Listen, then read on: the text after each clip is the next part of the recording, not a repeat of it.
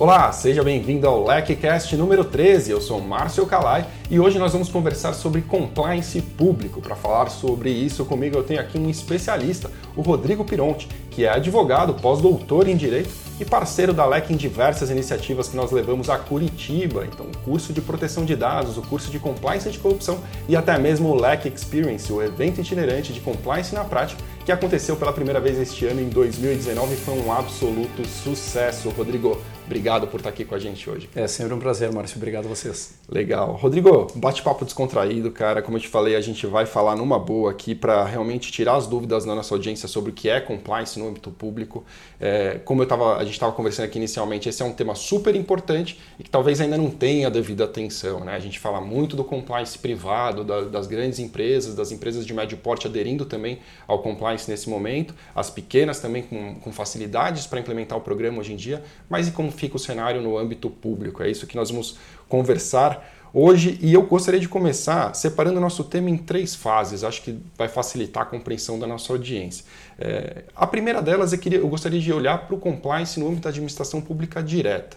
É, essa é, é, talvez uma confusão que, que as pessoas ainda façam em relação é, o que é o compliance na administração pública direta, o que é o compliance nas empresas públicas e nas sociedades de economia mista. Então, primeiro, olhando para a administração pública direta, você pode dizer para a gente, existe uma previsão legal que obrigue essas essa, essa administração é, a adotar mecanismos de integridade, compliance? Como é que funciona essa exigência legal? Ótimo. Bom, já que o bate-papo é descontraído, eu gostaria de parabenizar a LEC pelo tema, porque realmente é um tema que me parece que fica um pouco esquecido na prática. Né? Sim. É, e que tem total interferência na vida das empresas privadas que se relacionam com o poder público. Né? Ou ainda aquelas que sofrem influência do poder público. Claro. Porque, obviamente, uma administração direta ou indireta, bem estruturada do ponto de vista de integridade, tem reflexos positivos na vida do cidadão e de todas as empresas que se relacionam com o poder público. Então, a pergunta inicial é muito importante, porque realmente causa uma dúvida é, essa distinção entre o compliance na administração direta e indireta e se na administração direta há uma exigência legal para esta estruturação.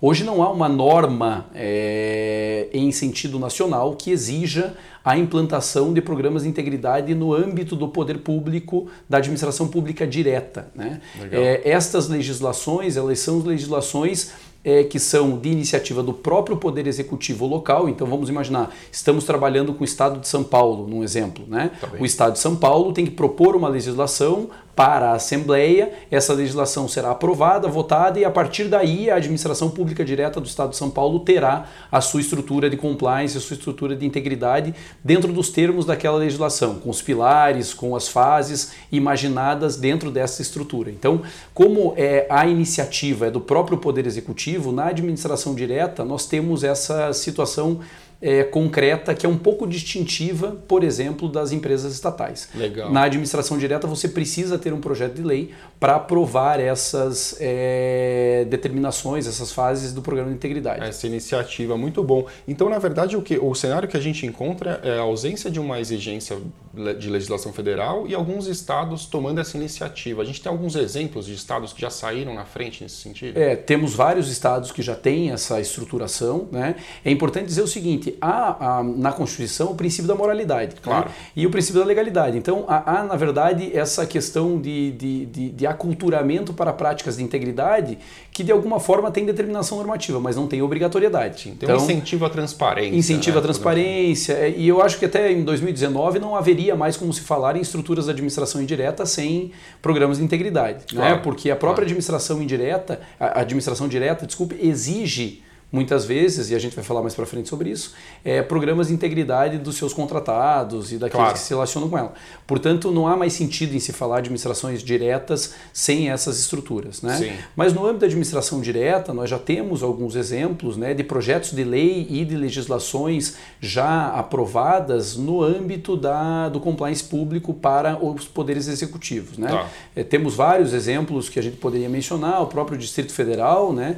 É, temos o Rio de Janeiro, Janeiro, temos Goiás, Legal. temos o estado do Paraná, temos o Amazonas, ou seja, temos Rio Grande do Sul, inúmeros estados que já, é, Santa Catarina agora com projeto de lei, portanto, inúmeros estados que já é, se é, preocuparam em inovar essas legislações. Né? Legal. Né? É, obviamente que aí a gente tem a discussão de se isso está ou não funcionando. E é, aí nós teríamos... minha, minha pergunta era isso. A gente já tem algum exemplo de efetividade nisso ou ainda, é, ainda é, Eu acho que ainda é muito incipiente para tá. falarmos de efetividade. Até tá. porque algo que eu questiono muito, inclusive na, nos, nos, textos da LEC, nos, na, nas nossas palestras, ou seja, quando a gente se relaciona, é, são, é, são as medições desses programas de integridade. Eu acho que esse é um grande gap de... Os indicadores. Os né? indicadores. Então, nós precisaríamos ter legislações mais bem aprimoradas no sentido de propor indicadores para que se possam medir esses programas de integridade. Claro. Né? A medição, na verdade, é um grande problema. Então, para falar em efetividade sem indicador, eu acho muito complicado. Agora, que nós já temos iniciativas, essas já várias. Uhum, muito, essas várias.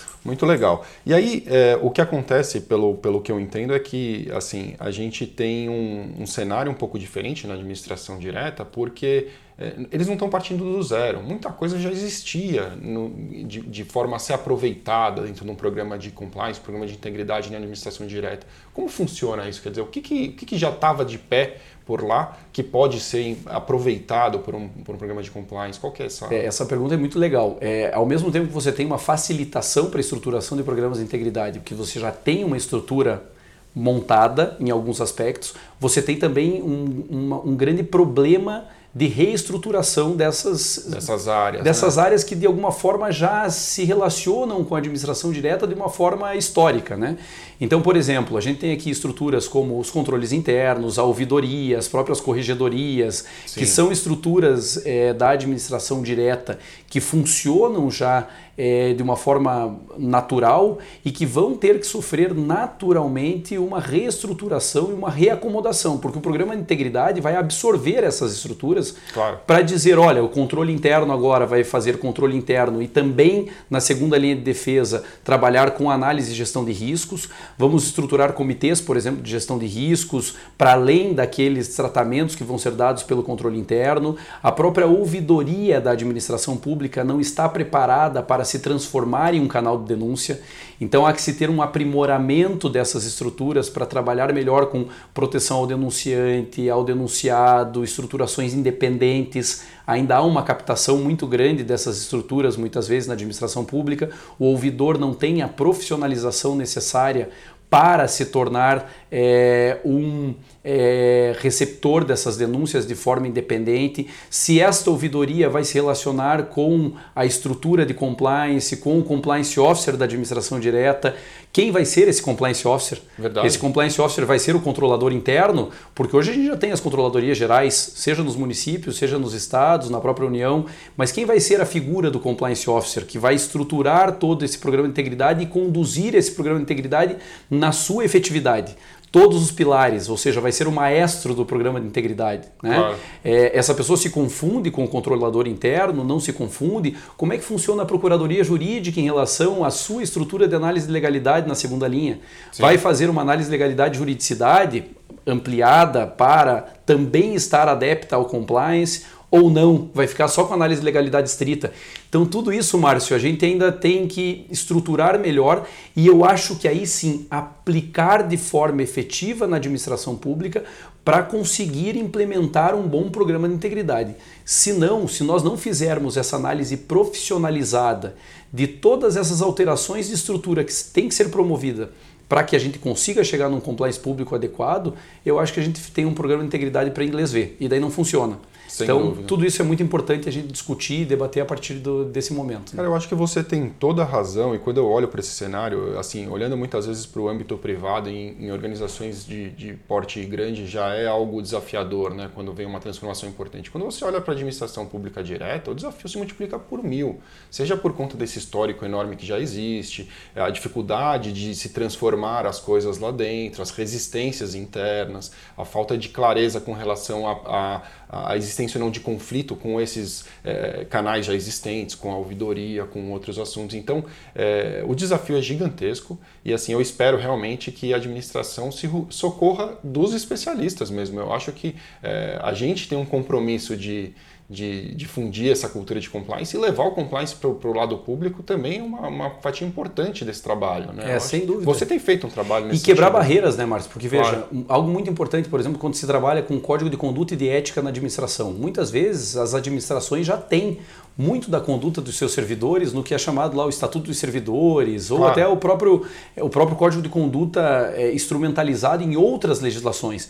Então, precisa de algo profissionalizado para se fazer um apanhado de tudo que já existe e consolidar isso de forma moderna. Claro. Porque esses estatutos de servidores, muitas vezes, foram gerados há 20, 30, 40 anos atrás e não sofreram nenhuma adaptação, justamente porque precisam de legislações, é, que legislações sejam alteradas. E daí a gente entra no contexto político. O interesse político para que essas legislações avancem. Claro. Conflitos de interesse, eventuais. É, é, é prejuízos que podem, na política, interferir nesta situação de votar um projeto de lei para modernizar a estrutura de um código de ética. Então, tudo isso passa por um aculturamento, que é o que a LEC faz nos seus cursos claro. e etc. E a gente tem visto isso, né? Eh, você mencionou o LEC Experience, você mencionou o CCA, todos esses cursos da LEC, a gente tem visto uma aceitação do poder público, né? Até agora em Curitiba nós temos aí tribunais de contas, temos poder executivo fazendo o curso para conseguir entender quais são essas regras básicas que têm que ser instrumentalizadas para se importar de maneira adequada o compliance público para o compliance privado para o âmbito da administração pública, porque Verdade. não é uma importação simples, né, de não. se fazer. Realmente não é. Eu fico muito feliz também de perceber que muita gente do, dos órgãos públicos tem procurado a LEC, tem participado dos eventos, dos cursos e realmente percebo que há um interesse legítimo nesse aspecto. Agora, uma coisa que não é tão diferente assim, e já se aproximando um pouco mais do nosso universo dia a dia aí, é, é o, o, cenário da, das empresas públicas e sociedades de economia mista. Aí acho que a gente está falando de um universo muito mais claro a gente tem aí uma previsão legal, acho que você pode dar uma introdução sobre isso. Onde está previsto essa obrigatoriedade aí de ter um programa de compliance nesses órgãos? E, e, realmente se o cenário é ou não é, como eu penso, mais próximo do âmbito privado? Como é que, que você pensa? Perfeito. Na, no âmbito das estatais tudo muda, tá. né? porque a legislação é muito mais recente, né? a Lei 13.303 de 2016 é, instrumentalizou um programa de integridade no âmbito das estatais, né? dividiu só as exigências do, do, tamanho desse programa de integridade, das fases que ele tem que contemplar é, em estatais acima de 90 milhões de receita bruta operacional anual ou abaixo de 90 milhões. Mas fato é, maior ou menor o programa de integridade, todas têm que ter. Legal. Então essa legislação em 2016 trouxe essas práticas é, de gestão de risco, de controles internos e de compliance para o âmbito das estatais. Então isso já está é, instrumentalizado em lei e não há nenhum tipo de retorno ou retrocesso ao passado, onde as estatais não tinham essas estruturas. Né?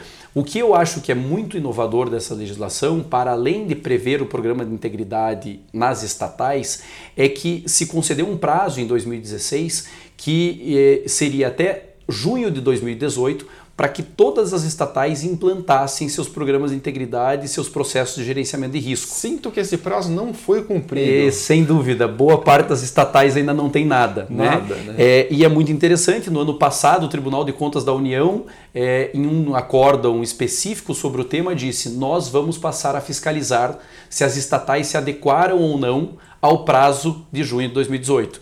Então, para aquelas estatais que não têm, acende a luz vermelha. O Tribunal Entendi. de Contas, numa fiscalização e etc e tal, pode converter em diligência e verificar se o programa de integridade daquela estatal está ou não implementado e se é ou não efetivo.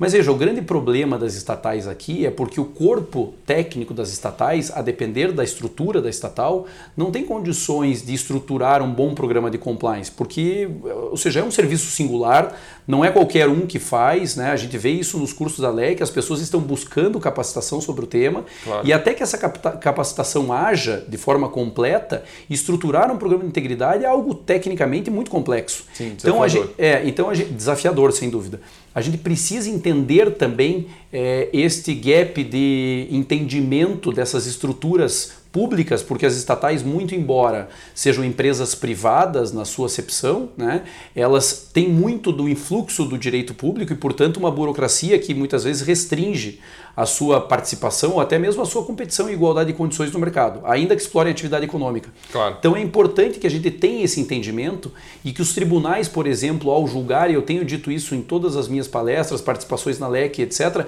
antes de sancionar, concedam prazos para adequação. Então, é, entendam a realidade. Tem uma lei, que é a Lei 13655, que trata da, do princípio da realidade, a lei, a lei de introdução às normas do direito brasileiro, a famosa LINDB.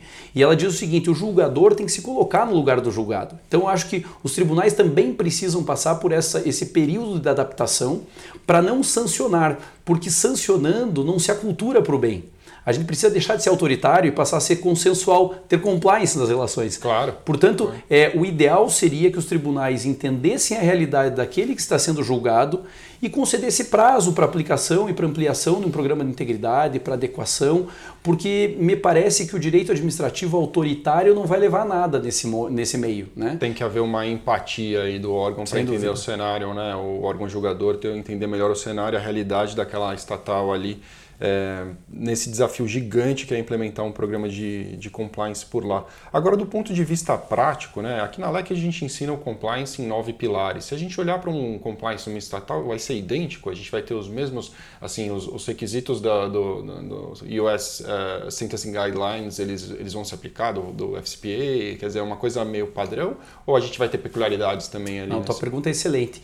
É, nós não teremos peculiaridades. Se a gente for analisar a lei das estatais, uhum. basicamente os pilares, que são os pilares básicos, né, os, nove, os nove pilares é, implementados pela LEC, a CGU traz cinco pilares de implantação do programa de integridade, mas no final das contas, esses pilares de integridade vão representar em larga escala, o artigo 42 do decreto 8420 que regulamenta a lei anticorrupção. Perfeito. É mais Lá ou são 16, né? Isso, exato. É mais ou menos isso. Aí são exigências também operacionais, né, que Verdade. defluem da lógica de compliance, mas é mais ou menos isso que o artigo 9 da lei 13303, que é a lei das estatais vai trazer, dizendo que inclusive essas estruturas de compliance têm que respeitar a adequação à lei anticorrupção. Portanto, é, é, eu não tenho dúvida de que essa implantação, a efetividade de um programa de integridade vai passar naturalmente por todos esses pilares. Né? É, você não tem como comprovar a efetividade sem que esses pilares sejam respeitados. Né? E aí, porque as normas ISO, COSO e todas as outras influências né, internacionais de compliance vão naturalmente se adequar a essas exigências. Perfeito. Pô, muito legal. É, eu, eu realmente acho que o grande desafio está nesse prazo, né? As, as estatais não estavam prontas para isso e muitas não ficaram e, e, não ficaram tão cedo. Eu não sei qual que vai ser o cenário, se tem uma, uma, expectativa de prorrogação ou não desse prazo, aparentemente não, né? Já foi, não, já, já tá, foi. já está é. vencido. É, essa coisa do prazo, ela inclusive é, um, é, uma discussão recorrente, né? Você pensar na LGPD, a gente está no mesmo cenário isso, agora, cenário. rediscutindo isso aqui antes do vencimento, mas rediscutindo se será ou não será agosto de, de 2020. Muito bem, eu acho que a gente teve uma visão interessante sobre o que é a administração pública direta, o que são as estatais, né, como, a, como o compliance está nesse cenário das estatais. E aí a gente vai para um terceiro ponto aqui, um terceiro nível, que hoje tem uma importância assim muito grande no nosso universo aqui na LEC, para os nossos ouvintes, para os nossos alunos, que, que é justamente a relação do ente público com o privado na contratação e essa exigência do compliance como um, um requisito para se contratar com o ente público. O que, que você pode contar para a gente sobre esse cenário? Hoje já existem algumas iniciativas, a gente sabe que é, Distrito Federal saiu na frente, Rio de Janeiro é, puxaram a fila e hoje é uma tendência legislativa em todo o país país. Como funciona essa exigência? É, isso é um dos objetos de estudo que eu tenho, né? uma das paixões, é o tema do meu último livro, inclusive, e realmente essa, essa é uma tendência natural, né? a exigência de compliance nas contratações públicas. É, o que muito se discute é em que momento essa exigência é possível. Né? É, essas legislações estaduais e até mesmo municipais, alguns municípios, no âmbito das suas contratações, têm exigido que os particulares que com ele contratam tenham programas de integridade, como regra, exigem que os programas de integridade sejam efetivados a partir do momento da contratação. Então há o processo competitivo normal, né, por qualquer uma das suas modalidades, Lei 8666, a Lei 3303 com regulamento das estatais e etc. Claro. E a partir do momento que se contrata, né, se, vai se verificar se existe um programa de integridade e como regra essas legislações vão dizer, bom, se você já tem compliance, não precisa fazer um compliance para fins de contratar com o poder público, você já tinha uma integridade pré-existente, ou do momento da contratação, essas legislações trabalham com prazos variados, né? Você tem um prazo para implantar o seu programa de integridade. Como regra, essas legislações trabalham entre 120 e 180 dias para a tá. implantação tá. do programa de integridade, né? Perfeito. Daí defluem vários problemas, né? Ou seja, é, que, quem que vai medir esse programa de integridade, né? E, e é. outras coisas importantes. É, o cenário, ele, assim, ele é, ao mesmo tempo é engraçado, né? Uma coisa que ela consegue ser elogiada e criticada ao mesmo tempo de forma veemente. Porque, de um lado, é um, um grande estímulo. Né? Quando você fala em exigência, é mais do que um estímulo, mas é, ele é, é esse cenário movimenta o mercado de compliance e faz com que as empresas é, tomem a iniciativa de ter um programa de compliance, já que elas têm uma fatia importante do seu faturamento aí, atrelado a vendas para entes públicos. Então, isso estimula o desenvolvimento do compliance, só que é criticado muitas vezes por ser também é, trazido de uma maneira é, feita para contratar. Então, quer dizer, não foi pelo amor, né? Foi Sim, pela dor e aí a gente acaba indo muitas vezes para aquele programa de compliance check the box. Tá? Isso. Ah, tem, tem, tem, Sem tem. Dúvida. E aí é cara crachar e não uma coisa que busca realmente que não é efetivo. ser efetivo. Então, essa talvez fosse a, a primeira crítica que a gente vê aí a, a essa situação. É, mas em termos práticos, o que eu tenho visto, eu não sei se essa é a sua opinião também, é uma movimentação muito interessante das empresas que às vezes começam dessa forma e acabam percebendo as vantagens do programa no desenrolar desse Sem trabalho. Então, Sem dúvida. eu acho que o final a conta é positiva na minha, na minha impressão. É. O que, que ao, ditado, ao ditado de que a gente aprendeu ou pelo amor ou pela dor. Né? E aqui, sem dúvida nenhuma, o aculturamento está sendo feito ou pelo amor ou pela dor. Né? É, veja que você tratou de um tema importante. É, esse cenário de contratação pública é muito interessante. Muitas vezes, boa parte das empresas possui relacionamento com o poder público né, para fins de contratação por dois motivos. Primeiro, porque a administração pública contrata em larga escala. Né? E essa larga escala atrai, obviamente, os to empreendedores, todos os empreendedores, né? o sistema, ou seja, natural né, do capital. E também principalmente porque, em tese, a administração pública é sempre solvente. Então, não há aqui um risco muito grande. Eu gostei do em tese. É, em tese, porque tem, nós temos várias situações Sim. na legislação e é. algumas crises que justificam Exato. muitas atrasos, vezes né? Receber muitas atrasos vezes. É. e a própria legislação muitas vezes justifica esse atraso, Sem né? dúvida. É, e Sem permite dúvida. que esse atraso aconteça. Então, há o risco na contratação. Mas se tendo uma boa matriz de risco, um gerenciamento de risco adequado, essas empresas acabam entendendo por oportuna uma contratação com o poder público porque é muito atrativa do ponto de vista principalmente da economia de escala. Né? Verdade. Você verdade. tem um ganho de escala importante. Mas fato é que este ganho de escala que atrai, ao mesmo tempo, obriga algumas exigências. E essa obrigação de programa de integridade, ela tem também um reflexo econômico-financeiro. Eu tenho participado de vários debates, etc e tal, e os empresários dizem o seguinte, Rodrigo, mas espera, como é que eles estão querendo que eu ofereça a proposta mais vantajosa no preço se eu tenho que estruturar um programa de integridade que vai me custar caro? Né?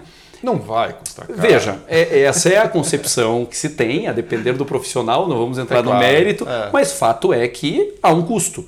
Agora, este custo é um custo do próprio negócio. Eu, eu, eu, esses dias escrevi um artigo que eu costumo dizer que ter compliance é ter coerência com o seu próprio negócio. É verdade. É, você tem seguro de vida, tem seguro de carro, tem seguro de casa, mas você não tem compliance. Ou seja, você é, é coerente com a tua vida porque você previne riscos na tua vida, mas você não previne o teu negócio. Então, ter compliance é isso, é ser coerente. Claro. E para ter coerência coerência hoje no relacionamento com o poder público, e veja que a gente está falando aqui de uma situação que em 2019 já se consolidou, né? não se pode pensar uma relação empresarial sem integridade.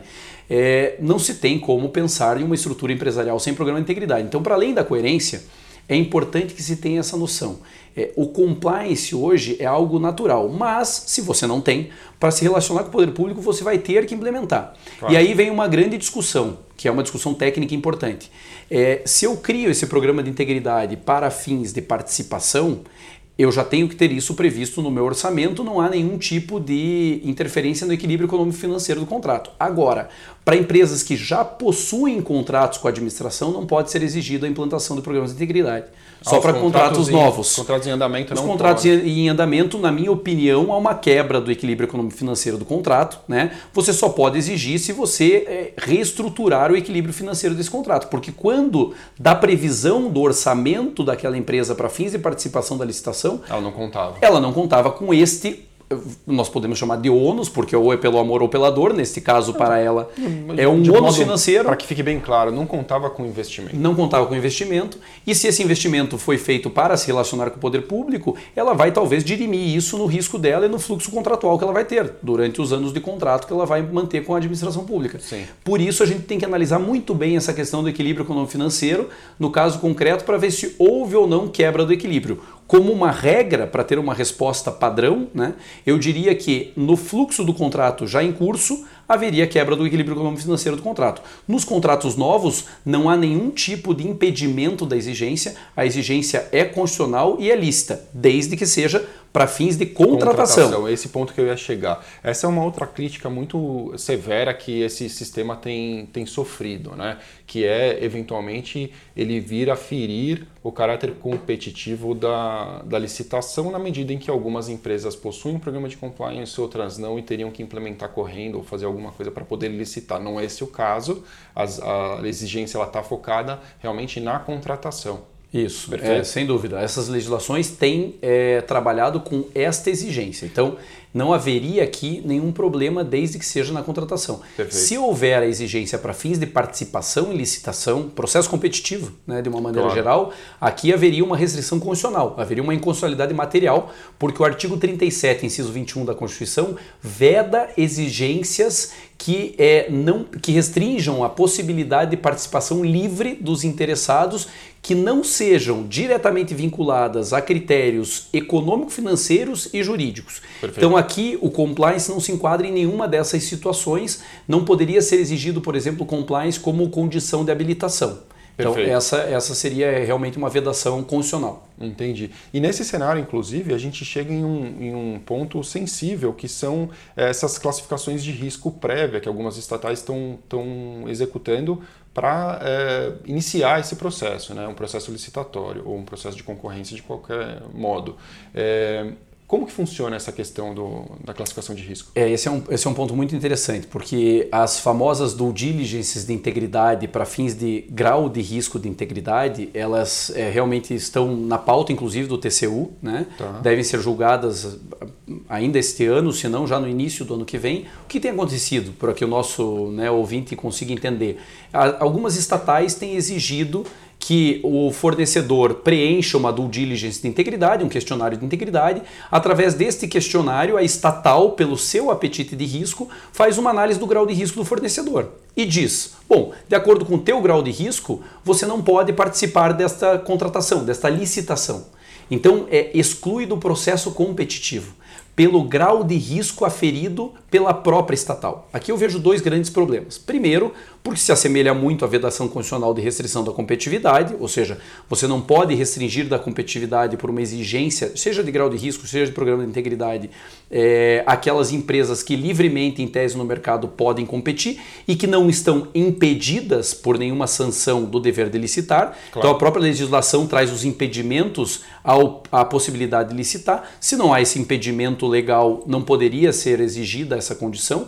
E o mais importante, Márcio, que essa é uma análise que eu faço, inclusive nos meus artigos e nas palestras que a gente tem é, dado pela LEC é, e trabalhado, no, inclusive no CCA, eu trabalhei muito com esse tema e foi muito interessante, porque gerou debate, etc. E é um debate que é muito interessante. É, restringir a participação já seria ilegal, inconstitucional, pelo artigo 3721. Restringir por um grau de risco é ainda, no meu ver, mais inconstitucional, porque é meritoriamente inconstitucional. Qual é o conceito de é, risco? É menos, é menos objetivo ainda, né? Você... Muito menos objetivo. É. Veja, qual é o conceito de risco? É a possível materialização de uma incerteza. Então você está penalizando antecipadamente impedindo aquele fornecedor de participar de um processo competitivo e este fornecedor pode te oferecer a proposta mais vantajosa, que é o que você busca, por uma possibilidade de se materializar uma incerteza, um risco. Ou seja, e se o risco não se materializa? Se aquela ação judicial que ele responde, por exemplo, e que impediu ele de participar porque deu um grau de risco baixo, é julgada improcedente e ele é habilitado novamente ao mercado. E aí já foi. Ele já foi excluído da participação e você mesmo, estatal, perdeu a proposta mais vantajosa que poderia, porque a competição gera isso, né? Quanto mais competição, mais vantajoso é o processo competitivo, né? É natural, o mercado claro, é assim. Claro. Então, tudo isso eu acho que tem que ser melhor debatido. Por isso que eu fiquei muito feliz com o convite de vocês, porque debater isso no âmbito da LEC, que tem, ou seja, uma capilaridade muito grande em relação a esses temas, que são novos e que estão na pauta da jurisprudência nacional, vejo o TCU vai se debruçar sobre isso ainda esse ano ou no início do ano que vem. Claro. É, é fundamental para que o nosso ouvinte, para que aqueles que gostam e são amantes do tema, trabalhem bem com esses temas. Né? É, nós precisamos se apegar a Domenico Di Masi, que é um autor que eu gosto, um sociólogo italiano que gosto muito disso. Nós estamos em tempos em que o óbvio precisa ser repensado. Nesse caso, nós estamos diante dele. Né? Risco é incerteza. A incerteza nunca pode excluir de participação daqueles que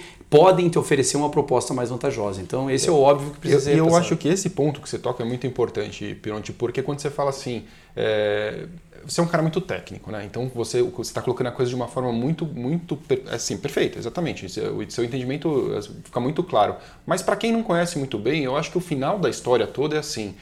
É, a ideia de licitar é ter o melhor preço para gastar melhor o dinheiro público. Se eu tiro do certame alguém com base em alguma hipótese de materialização de um risco, é claro que não é feito na bola de cristal essa análise de due diligence. É uma, é, tem uma estrutura bem feita, certamente, é um trabalho é, executado com bastante critério, mas ainda assim é, trabalhado em cima da possibilidade de materialização de um evento negativo futuro, né, desse risco é, eu tô, estou criando um obstáculo para gastar o dinheiro público da melhor forma. Sem dúvida. E olha que problema, a própria ISO 31000 é, vai trabalhar com esses conceitos de apetite de risco. O apetite de risco é dado à empresa estatal que, fa que faz a due diligence. Veja como é difícil para o fornecedor, se ele fornece para duas, três estatais, são dois, três apetites de risco distintos. E como é que ele empresa privada vai se adequar a esse mercado que vai começar a exigir graus de risco distintos para que ele participe da licitação. Então, é, você deixa de respeitar, inclusive, o apetite de risco da própria empresa Exato. na participação desses processos. A gente poderia até questionar aqui se há ou não uma violação, por exemplo, das normas ISO em relação a esse, a esse aspecto. Então é muito interessante o tema e sem dúvida gera essa gera essa discussão, até de certa forma violar ali a livre exercício da atividade econômica pela, pela empresa, né? Ela Perfeito. tem a liberdade de exercer dentro do aquele, daquele risco que ela julga conveniente. Isso, né? o princípio da não culpabilidade, ou seja, ela não é, ela, ela não pode ser considerada culpada antes de um processo transitado em julgado. Verdade. Como regra, né? Mas vamos ver, se numa due diligence processos judiciais contra a empresa são níveis de risco, permitem uma baixa do nível de risco, a empresa empresa nem foi punida ainda, efetivamente. Então é tudo incerteza. Essas incertezas não podem excluir a proposta mais vantajosa. É basicamente para o nosso ouvinte é essa, esse cenário. Muito interessante. E a gente vê que já existem iniciativas, acho que na Petrobras, inclusive, né, nesse sentido. Né? Isso, isso. É, é, bem interessante. As iniciativas da Petrobras foram questionadas duas vezes no âmbito do Tribunal Regional Federal do Rio de Janeiro. Tá. Há uma decisão que valida já, a ah, já há uma já decisão, há uma decisão no Rio de Janeiro que valida a possibilidade da due diligence de integridade, do grau de risco de integridade. É, eu não vou questionar os aspectos da decisão, obviamente eu não concordo com ela, né? mas no âmbito do TCU, pelo que a gente é, é, escuta e vê dos julgados dos ministros que ali estão, muito provavelmente o Tribunal de Contas da União vai ter um julgamento diferente deste julgamento que é isolado né? no âmbito do Tribunal Regional Federal do Rio de Janeiro. Então é, eu imagino que nós tenhamos aqui um cenário para o ano que vem bem interessante nessa discussão. Pô, muito legal. É, para a gente fechar, eu acho que seria assim, para amarrar essa ponta, eu acho que seria importante a gente falar de um tema que não estava previsto aqui, mas que, assim, não, não tem como fugir dele. A gente está olhando sempre agora, é, falando nesse terceiro tema, aí, que seria a contratação com o ente público, a gente está falando dessas empresas que não têm o programa de compliance e que a gente comentou de investimento, né? a gente falou que pode custar mais ou menos dependendo do profissional que vai te assessorar, dependendo da complexidade do tema que você tem, né? do seu universo operacional, número de colaboradores o mercado que você se encontra, se é muito regulado, pouco regulado, muito risco, baixo risco. Enfim, Perfeito. as variáveis são enormes, mas tem muita gente que está nos ouvindo que pode ter um universo aí de uma pequena empresa ou uma empresa de médio porte e que tenha, eu sempre insisto nesse ponto, porque essa é a realidade da maior parte das empresas do Brasil. As gigantes, obviamente, elas têm uma estrutura melhor para se preparar, mas essas que estão no meio do caminho, elas têm um desafio muito grande pela frente, né? É, pelo desconhecimento, principalmente, de como fazer, e elas têm muitas vezes uh, o, o, a venda para governo como uma fatia importante do seu faturamento. Então eu queria deixar uma recomendação com relação à implementação desse programa de compliance. É, é, não é um desafio invencível. A gente vê aqui diariamente ele ser vencido aqui na LEC, né? Os nossos alunos vêm para cá com esse desafio.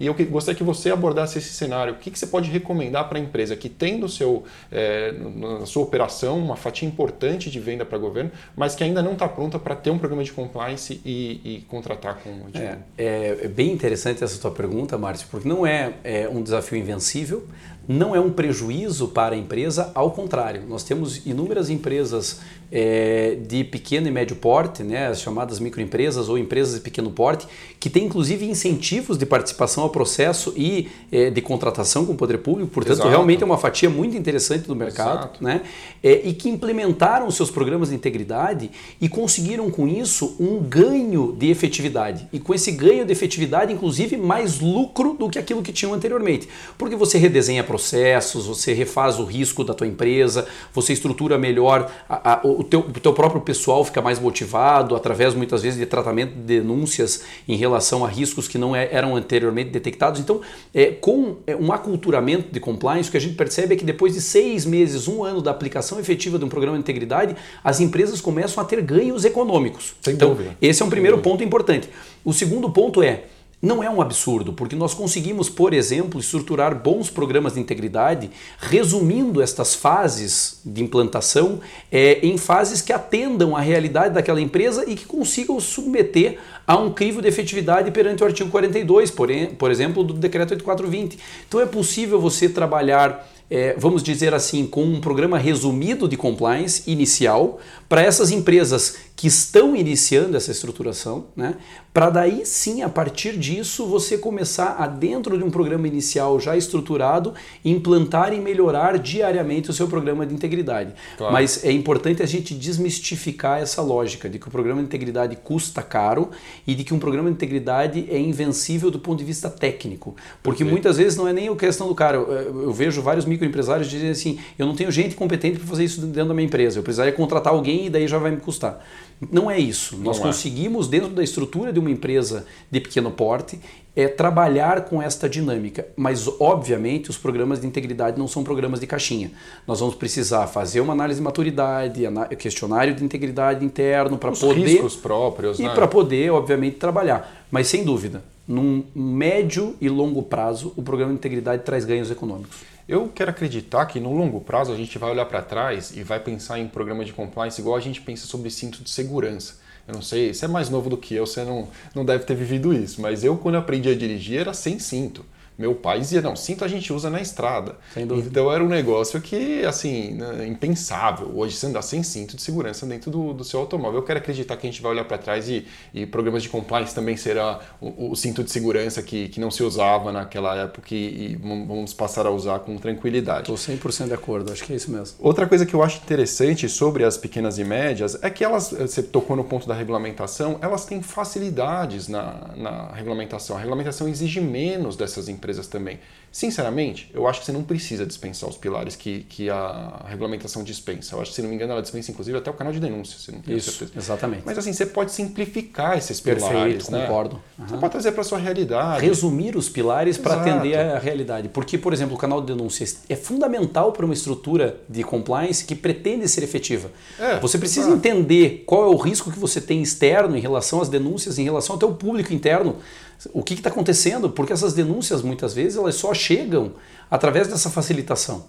Se você não tiver o canal, a denúncia não vai chegar. Se a denúncia não for chegar, você não sabe um gap de procedimento que você tem ou até um gap de compliance mesmo, de integridade, que pode te prejudicar inclusive no contrato. Pode estar tá tendo uma fraude e você ser sancionado do contrato em razão de não ter o canal de denúncia. Exato. Então eu também acho que a legislação talvez, não vou dizer que falhe, porque ela teve que ter uma opção e a opção legislativa a gente não questiona. Né? Mas foi facilitar. Eu acho que o intuito do legislador foi facilitar. É, mas eu acho que poderia facilitar sem é, ainda exigindo, né? Sem ainda exigindo, é. mas resumindo um pouco. Eu acho que a legislação, em vários aspectos, ela é muito extensa. Por exemplo, exigir investigações internas dessas empresas é algo que talvez pudesse ser resumido ou pudesse não ser, pudesse não ser exigido, mas realmente o canal de denúncia não faz sentido não ter. É, né? então é a grande porta de entrada ali né, das informações. E, e, muitas vezes o canal de denúncias é onde o, o, empreendedor ali que implementou um programa vai descobrir coisas interessantes que podem trazer benefícios para ele. Perfeito. Pegar uma pequena fraude, ou até uma grande fraude que ele não conhecia dentro da própria empresa. Perfeito. É, eu acho que é sempre importante bater nesse ponto para a gente se lembrar também das startups, que muitas vezes começam como pequenas empresas e se tornam gigantes muito rapidamente.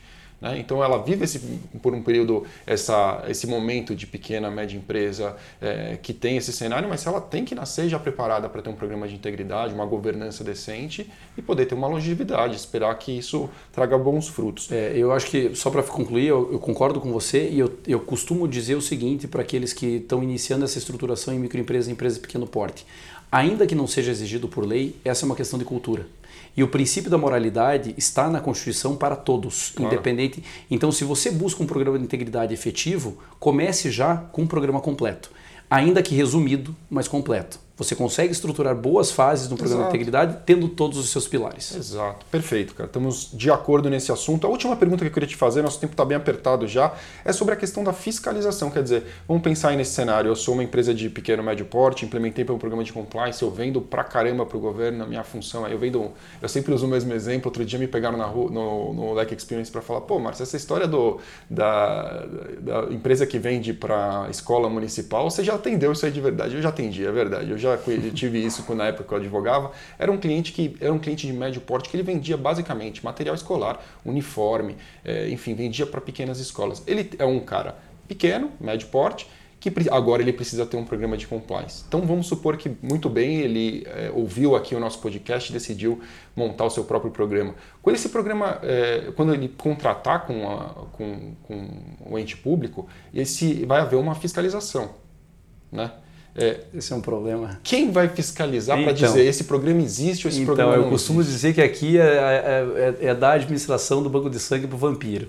É, ou seja, porque obviamente a administração naquele caso não vai ocorrer, a fiscalização nesse caso também não vai ocorrer. O que tem acontecido nessas legislações? Né? Como regra, a medição do programa. A gente já começa porque não tem um critério efetivo de medição, de KPI, ou seja, mas tudo bem, esse é o tema para um outro LECast, não é, é muita coisa. Aliás, é, esse é um tema muito bom. Muito bom, muito vamos, bom. Vamos pensar em fazer é, isso. Vamos mesmo. sim, vai ser um prazer. Mas fato é, não tem bons, boas medições de programa de integridade, né? bons parâmetros. Mas ainda assim, é, vamos fugir das, das boas medições e, e ver a pessoa que hoje as legislações trabalham com fiscal de contrato.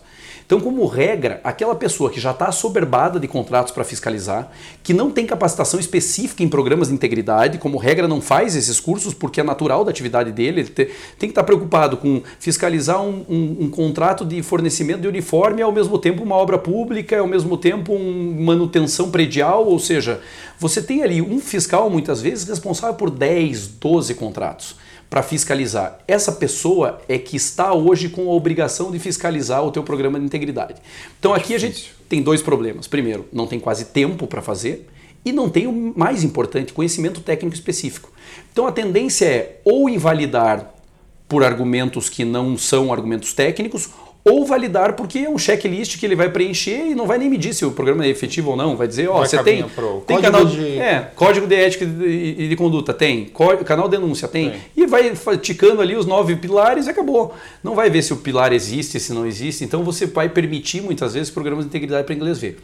Algumas legislações novas, tive acesso a esses dias, a legislação do estado de Goiás, por exemplo, é, trabalham com estruturas dos controles internos, segundo a linha de defesa da administração, é, responsáveis por essa medição. Aí eu acho que está ok. Mais inteligente. Claro, porque veja, os controladores internos, auditores dessas estruturas têm conhecimento específico em programas de integridade, né? Muitas vezes são especializados em gestão de risco, controles internos, ou seja, essa estrutura que valida um programa de integridade e, portanto, tem condições de avaliar. Mas o fiscal de contrato, realmente, enquanto não mudar nessas legislações, vão ser compliance para inglês ver. É, é, difícil realmente, porque o ponto que você colocou é perfeito, quer dizer, ele não tem tempo e ele não tem preparo né, para fazer esse tipo de análise. E, e, no final do dia, hoje, é ele que vai, vai ter que cuidar desse, desse bicho, bicho novo aí no, é, no eu, universo. Eu costumo dizer que na dúvida na administração pública você coloca a obrigação para o fiscal do contrato. Então, assim, se você for analisar o fiscal do contrato hoje, ele já tem tanta coisa que mais isso é realmente prejudicar toda a loja de cultura de, cultura de compliance. Né? Sem dúvida. Sem dúvida. Pô, Rodrigo, obrigado demais por estar aqui com a gente hoje, cara. Eu quero que você deixe também a nossa recomendação final do podcast. A gente sempre tem uma recomendação, um livro, uma orientação. Eu não posso pensar em outra coisa que não seja o seu próprio livro, né? É, não, sem dúvida. Eu, além dos outros livros que tem de compliance na administração pública, o compliance nas contratações públicas, que é o tema do último livro que a gente trabalhou bastante aqui, essas Esse questões. tema final, né? Eu faço análise de várias legislações e etc, constitucionalidade, inconstitucionalidade, o que pode, o que não pode. Tem vários outros temas que a gente não discutiu aqui, né? A questão claro. das medições, é, da fiscalização das sanções aplicadas. Então, talvez o, realmente o livro seja esse, Compliance nas contratações públicas da editora Fórum. Compliance nas contratações públicas da editora Fórum. Muito bem. Valeu. Muito obrigado. Obrigado. Um grande prazer. prazer. Me convida que eu venho sempre. Faremos outros. E se você quiser saber mais sobre esse assunto, você pode acessar o site da LEC em www.lecnews.com. Para baixar conteúdos gratuitos como os e-books da LEC, você pode incluir o barra blog ao final deste endereço. Você também encontra a LEC nas mídias sociais, no Instagram, no LinkedIn, no YouTube, nós estamos em todas elas.